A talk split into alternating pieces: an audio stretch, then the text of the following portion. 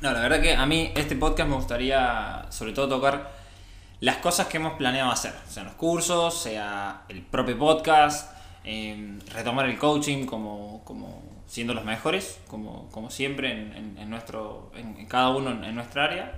Entonces, no sé si a la gente le interesará un poco saber qué es lo que nos pasó, por qué, tuvimos como un tiempo, un tiempo inactivos. Eh, a veces, a veces cuando, cuando, cuando quiero hablar de estas cosas que, que me tengo que mostrar como, como más humano. vulnerable. Más vulnerable. Eh, de aceptar que hay veces que, que, yo también no tengo ganas de hacer las cosas, eh, aceptar que, que, no siempre puedo cumplir con todo lo que, lo que me propongo y, y a veces creo que, que en la escena he intentado transformarme como, como en un ideal eh, y, y, tengo la duda de si realmente fue porque quería transmitirle a la gente que, que hay algo, hay algo que si yo lo puedo hacer, ustedes también. Y si. Y al haberme puesto, digamos, en ese, en ese rol, el hecho de transmitirles que no lo puedo hacer eh, era como también desanimarlos a, a ellos, digamos, a los, a los jugadores. Pero yo no sé si esto fue, digamos, una simplemente una excusa para no mostrarme vulnerable. Entonces, eso ha sido una, una de las de la guerra interna que he tenido, de, de si ha sido realmente porque porque quiero que la gente se apoye en mí como, como una persona fuerte y, y que, que, se desarrolla constantemente, que, que, es lo que intento hacer, o si simplemente tuve inseguridad mucho tiempo y no me he mostrado eh, con los errores y, he creado, por decirlo de alguna manera, una capa o un nombre eh, que me cuesta llevar que hoy día me, me, cuesta llevar y no sé si eso fue lo que, lo que realmente me planteó el hecho de, de no salir eh, en su momento con, con el tema de, de, coaching de Fortnite. Eh, no siento que sea el único que le ha pasado esto y por eso también quería comunicarlo. O sea, creo que hay jugadores que han hecho como, como su nombre un icono o, o una especie de, ¿cómo decirlo? que puede ser una fuente de poder, decir, soy un, tal persona. Un alter ego, una cosa así. Exactamente. Y que después, digamos, el alter ego le terminó pesando más. Exactamente, y son jugadores que han abandonado, han abandonado el juego. Eh, hay, hay jugadores con los que he trabajado que, que, han dicho esto, digamos, la presión que sienten por, por, el nombre que tienen, por no cumplir con las expectativas de los seguidores. Eh, y a veces yo, yo, hice una pregunta un día en, en Twitter que fue si realmente el nombre te motiva o se termina transformando en un peso. ¿Qué, qué, qué sería de un jugador que simplemente entrena y juega desde el anonimato? Claramente hoy, hoy crear una marca personal en Fortnite es la manera de triunfar, no, no el anonimato y, y solamente irte bien en las competencias. Si no se le puede sacar mucho profit. Por ejemplo, Lionel Messi y Cristiano Ronaldo ganan mucha más plata de lo que ganan, digamos, los torneos, de lo que les pagan con el tema de las publicidades. Una marca personal. Claro, tal cual, tal cual. Eh, pero eso también hace, eso también, eso también hace que Messi en el, en el mundial de fútbol, por ejemplo, uh -huh. eh, vomitara en los partidos por la presión que tenía, porque detrás de ese, de esa marca, detrás de esa marca personal, detrás de ese ideal está eh, hay una persona, hay, hay, un, hay, un, ser humano lleno de, de debilidades, lleno de, de de motivaciones, de motivaciones que, que, que probablemente han venido de, experiencias capaz, no sé, traumáticas de su vida o, o, o, decisiones que han tomado. La cuestión es que, que tendemos de alguna forma a, ver todo como... Queremos que todo sea como, como muy divino, ¿sí? De, Messi, Messi es Dios, y es un jugador de fútbol que se ha roto el culo laburando de maneras que, que la mayoría de la gente no ha estado dispuesto a hacer. Y y esto a veces cuesta transmitirlo. Eh, nosotros para, para conseguir lo, lo, que hemos conseguido, sobre todo lo del respeto que la gente nos tiene, más que, que, que de otra cosa, nos hemos roto, nos hemos roto el alma eh, estudiando y tratando de, de mantener una, una, imagen limpia y pulcra para que la gente, la gente que nos, que nos, vio, que, aprendió algo de nosotros, eh, tenga confianza en las palabras que tenemos. Entonces, yo creo que hay casos de jugadores exitosos, decir Benji Fishy, decir Mr. Sabas, decir King, Mongral. Son jugadores que, que si bien tienen talento, porque es innegable que tengan talentos, como vos tenés talento para la mentalidad o, yo tengo por ahí talento para, la comunicación y para, enseñar, eh, hay una parte que simplemente es trabajar y entrenar y hacer horas extra. Entonces, y en las horas extras muchas veces estar pensando en esto, en, porque de eso se trata, digamos, eh, ser, por decirlo de alguna manera, el número uno, o, ser de los número uno, eh, en todo caso, eh, para la gente, porque hay gente que, que, hablemos del caso Fortnite, hay gente que cree que King es mejor que, que, Benji, otros piensan que Benji es mejor que Savage, que Savage es el mejor jugador del mundo, y siempre vas a tener, siempre vas a ser, si estás en la élite, eh, por tus entrenamientos y tus esfuerzos, vas a ser el número uno para alguien. Entonces... Bueno, ahí el tema del esfuerzo me gustaría acotar algo. Que es que a veces, digamos, como... Es un esfuerzo también inteligente. Porque a veces, digamos, como que tenemos esa idea que de sacrificio por encima de esfuerzo. Y... Y es como o sea, no es solamente, digamos, que vos te quedes jugando hasta las 5 de la mañana, duermas una hora y después ahí jugando 23 horas más.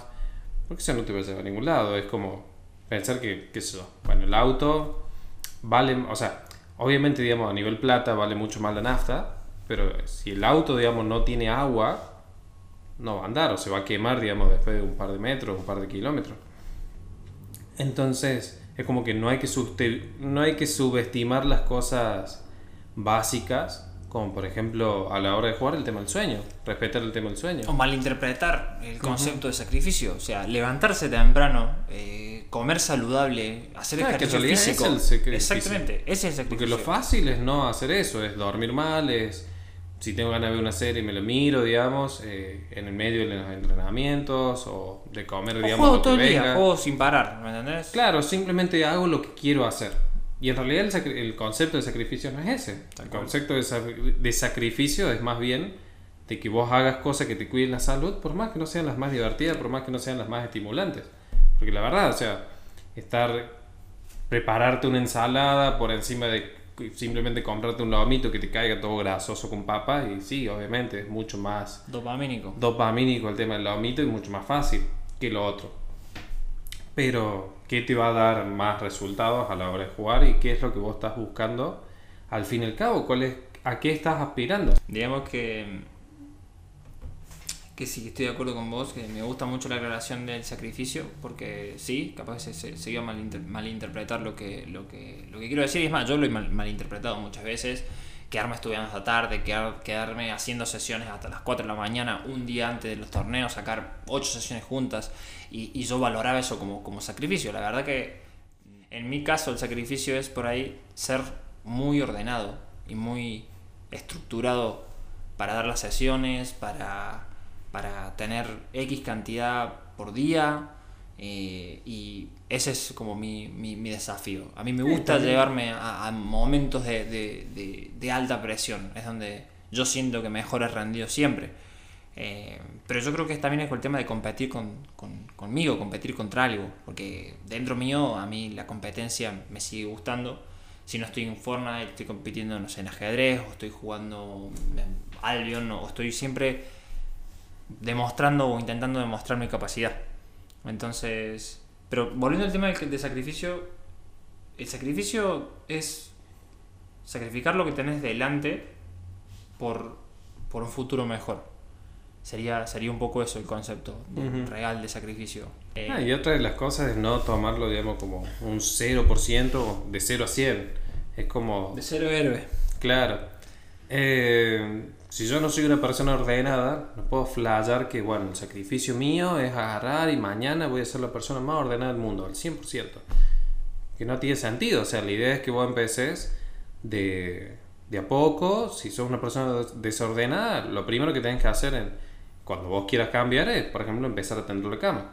Es una de, de las primeras cosas. Y quizás no, no parezca que sea mucho, pero ya es un comienzo. Y la, y la parte más difícil es el principio arrancar. Em, después, digamos, bueno, ya tendés la cama todos los días. Después, bueno, dejas el dentrífico y la pasta dental siempre en el mismo lugar. Entonces te vas acostumbrando a la, las zapatillas no las dejas tirar en cualquier lado, las dejas, digamos, abajo en la cama. Después empezás, digamos, a acomodar el tema de la ropa. Entonces lo vas haciendo progresivo.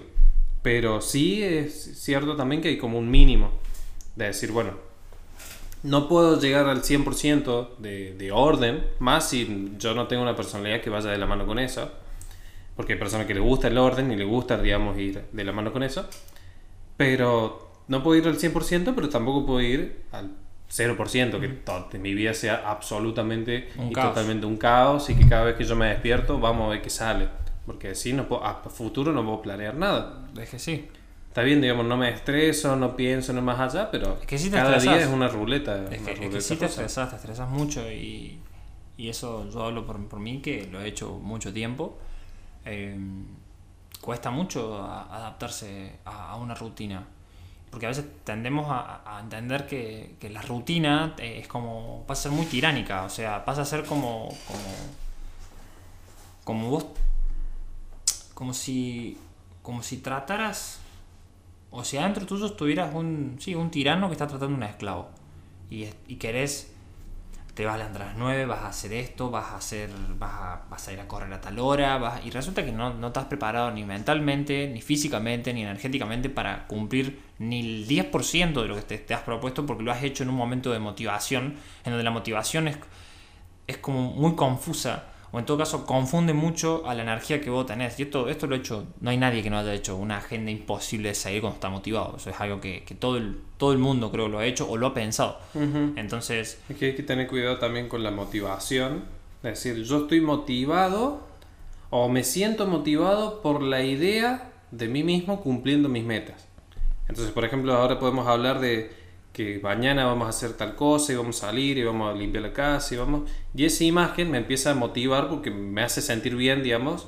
Por ejemplo, la idea de la casa todo limpia, todo ordenado, o de yo haciendo las cosas, digamos, me tengo que vacunar, por ejemplo. Entonces yo me imagino yendo, cumpliendo con esas metas y digo, ah, o sea, cumplo, es como ah, un tilde menos, pum, pum, pum. Pero... Pero no las hiciste. Claro, pero no las hice. Mm. Entonces hay que diferenciar, digamos, esa motivación de me siento bien imaginando que hago las cosas y la otra de voy a hacer las cosas. o sea, esa motivación de me tengo que levantar, que incluso, digamos, que roza la ansiedad, de me tengo que levantar y hacerlo.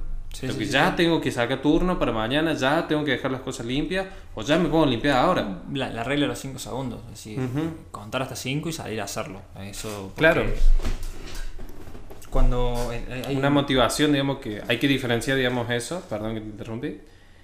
Eh, o sea, la motivación a pensar es una cosa y la motivación a actuar es otra cosa totalmente diferente. Sí, sí, sí, lo mismo que pasa cuando hablamos de la parte psicológica o la parte de mentalidad, cuando decimos que hay una parte muy importante que es el entendimiento, ¿no? Entender qué es lo que me está pasando, por qué me desmotivo, por qué me exijo tanto con los torneos, por qué soy cruel conmigo cuando las cosas no me salen y después, una vez que lo entiendes, porque no sé, porque estás acostumbrado a, tratarte así, porque por tus viejos, por el motivo, por el motivo que vos tengas, eh, por el cual estás exigiendo esa, de esa manera, o motivo porque no confías en vos.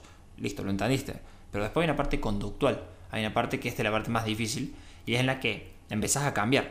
Empezás de a poco a decir, bueno, si hago, si me, me, me me matan, eh, me gana, pierdo una Wagger, por ejemplo, eh, no me insulto. Controlo las ganas de insultarme, controlo las ganas de pegar la mesa. Eh, y esto, esto, porque las emociones son hábitos. Entonces, si vos empezás a calmarte cuando te tilteas y no le das rienda suelta al enojo, aunque parece que es, muy satisfactorio, eh, digamos, cumplir con ese, ese, ese impulso de pegarle un bollazo a la mesa, o de, o de insultarte. Que es la mejor opción. Que es la mejor opción en ese momento, porque estamos enojados. Realmente lo que está pasando a nivel, a nivel psicológico es que le estás dando rienda suelta a la cólera, o sea, a tu, a tu enojo. Y eso hace que, por lo, pasados los dos o tres minutos de enojo, empieces a, liberar un neuroquímico que se llama mm, cortisol, eh, cortisona o cortisol. Y lo que esto genera es que el cerebro se, se estrese y se prepara para pelear, se prepara, pero literalmente se prepara para pelear, es lo que serían los boxeadores, lo que serían los, no sé, una, persona en una situación de vida o muerte, o cosas así. La cuestión es que el problema es que tu estrés es imaginario, porque vos estás quieto y, todo lo que estás consumiendo es digital. No lo que más, exactamente. Eh, y lo que, lo que termina pasando, ah, ya esto a nivel más, más de lo que más técnico y lo que más, más profundo, es que disminuye tu tiempo de reacción, disminuye tu capacidad para tomar decisiones. Eh, en, poco tiempo.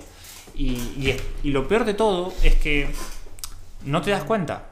Las frases más normales es como, ¿cómo puedes errar esa bala? ¿Cómo hice esto si sabía que no tenía que hacer? Eh, mira lo que... Y cosas así, cosas que vos decís que, que decía, yo no, yo no hago esto normalmente. O sea, ¿qué me pasa? Y es un... Y empieza a ser un, un, efecto dominó. Porque se me enoje por X cosa me enojo más porque ese enojo está haciendo que yo juegue peor, entonces me voy a enojar más todavía. Y ahí voy a empezar y al final estás camino a, a, quebrarte, a quedar fuera del torneo, por ejemplo. Entonces, eh, no darle rienda suelta al enojo es una de las mejores cosas que te puede pasar en Fortnite. El autocontrol es muy importante. Sobre todo en solitario. Claramente en equipo también, porque en equipo hay jugadores que simplemente me pasó hace poquito un, trío que me, contó eso, que, en la tercera partida, porque no hubo conflicto de intereses, no tomaron bien las decisiones, no siguieron la estrategia que, se había plantado, planteado, y, uno de los jugadores se tiltió tanto que se fue. Faltaban siete partidas de torneo. Vos podés ganar, vos podés ganar un torneo en tres partidas, literalmente. Vos podés no jugar siete partidas y en tres partidas, si sos, se salen esas tres partidas, puedes ganar un torneo, sacar un top muy alto. Entonces, el, concepto de que el torneo no termina hasta que termina e, es, real, porque hay tanto entrenamiento en los torneos, hay tanto para aprender de, vos mismo y, de, del propio torneo, pero sobre todo de vos mismo, porque vos jugaste 7 partidas, te fueron 7 partidas mal, y tenés 3 partidas en las que podés todavía seguir jugando, y decís, bueno, no voy a jugar porque ya no llego. Eso habla de vos, eso dice qué clase de mentalidad tenés como competidor. Entonces, si vos jugás esas tres partidas pensando que todavía podés hacer algo, que podés aprender algo, que podés ganar, habla de un competidor. Voy a usar la barra inquebrantable porque me gusta. Eh, y, como, como, que en algún momento puede ser imbatible. Porque, porque estás como. como. En los. Vamos a decirlos. En, en los momentos complicados. Seguís teniendo confianza en vos. Y eso eso es muy difícil encontrar en los jugadores. Es algo que a mí me, ha costado mucho encontrarlo. Así que eso me parece sí, valioso. Es fácil sentir confianza cuando todo sale bien. El tema es tener confianza, que te siga dando esa confianza cuando todo sale mal. Y creo que ahí se nota algo mucho de que básicamente, digamos, como la, la, la mente, si vos no la controlas, si vos no la si vos no la, le enseñás o la... ¿cómo, ¿Cuál sería la palabra? ¿La educas o la habituas? la habituas, la educas, eh, te termina, digamos, jugando en contra. Sí. Es como el, perro, digamos, que vos tenés todo, que criaste de chico y después, digamos, te termina mordiendo la mano porque no lo educaste bien. Eh, entonces, en esos momentos es como... Ahí se nota, digamos, quién tiene, digamos, una mente entrenada y quién no, porque básicamente es, es muy... O sea, se supone que la mejor opción, que la opción más racional es que en los momentos más difíciles vos tengas, digamos, tu mente eh, juegue a favor tuyo, porque es cuando más lo necesitas. Exactamente. Eh, y no, generalmente, digamos, pasa para la gente que no tiene entrenada su mente, que no tiene este hábito, eh, se le pone en contra. Es como, o sea, sobre que ya perdiste un torneo, perdiste un torneo, sobre que no clasificaste o ponerle, digamos, las cosas que no te haya salido, como tener la mente que te dice, no, porque esto es culpa tuya, por los otros, por esto, no, no sirve esto. Y, se enfoca, digamos, en todo lo negativo, en todas las cosas que te estresan. Y, claro, y ahí muere, digamos, el largo plazo, por así decirlo. Porque no te, te hace sentir tan mal, digamos, que al, no, o sea, se te imposibilita ver, digamos, más adelante el por qué estás haciendo las cosas ahora, el por qué estás, digamos, esforzándote ahora. Bueno, la ansiedad, el, hecho de... Lo que más ha arruinado proyectos, en mi caso, eh, me uso como ejemplo, he arruinado muchos proyectos y ha sido por la ansiedad de querer conseguirlo rápido. Y en, Fortnite, y yo, yo era más chicos también, eh, en Fortnite la, el 80, el 90, el 90% de los chicos son todos, son todos jóvenes de 13, 14, 15 años. ¿entendés? Y, incluso hasta de 17, 16, 17, 18 siguen siendo jóvenes, pero digamos, hablo de cuando ya tenés 13, 14 años, 15 años, querés todo ya, querés la, la inmediatez. y, Más en estas eras. Exactamente. Eh, entonces, eso pasa mucho. Ellos decís, bueno, empieza a entrenar. Yo te doy una, un, un, mapa en creativo para que empieces a trabajar los tiempos y cada día vas a ir mejorando tus tiempos y vas a hacer una rutina de, de, Kovacs y vas a jugar tantas, tantos tiempos de arena, vas a analizar tus partidas, tus peleas de las peleas que perdes, las vas a analizar desde la perspectiva tuya, desde la perspectiva del rival, no importa si perdiste contra Pepe y Taka, eh, no importa, mira por qué perdiste, si fue por exceso de confianza, si por, por lo que sea. No hace falta que lo haga con todas las partidas, solo con un par de partidas. Y después juega scrims eh, y lo hacen un día, dos días. Y yo tuve una hora de sesión en ese momento, una hora y media, para preparar todo bien detallado. Eh, incluso les explico esta parte, que probablemente quieran tener resultados inmediatos, pero que tienen que ser constantes. A partir de primera semana, segunda semana, un mes, dos meses, donde vos te mantenés entrenando, empiezan a aparecer resultados. Y resultados que, son, son asombrosos. Sí, sí, tal cual. Eh, pero ya en la tercer día, no, no estoy. Yo me doy cuenta que mecánicamente estoy haciendo esto mal. Eh, empiezan a sacar aseveraciones. Exactamente, y empiezan a sacar conclusiones eh, súper, súper estúpidas. Eh, o por ejemplo, hace Kovacs, entrena, empezá con 30 minutos. O si vos tenés la capacidad de hacer una hora de una, bueno, probá a hacer una hora de una. Pero si no, hace 20, 30 minutos. Cuando termines de hacer Kovacs, elonga. Y le paso una rutina para que... Y no elonga. Y vos trabajas 3 días seguidos de, de toda esta rutina de entrenamiento, de 8 horas, por ejemplo lo que termina pasando es que tenés estresados los músculos de la mano. Y los músculos de la mano son músculos muy chiquitos. Vos lo sabés, son donde, donde las habilidades motoras finas, ¿sí? Hablamos de...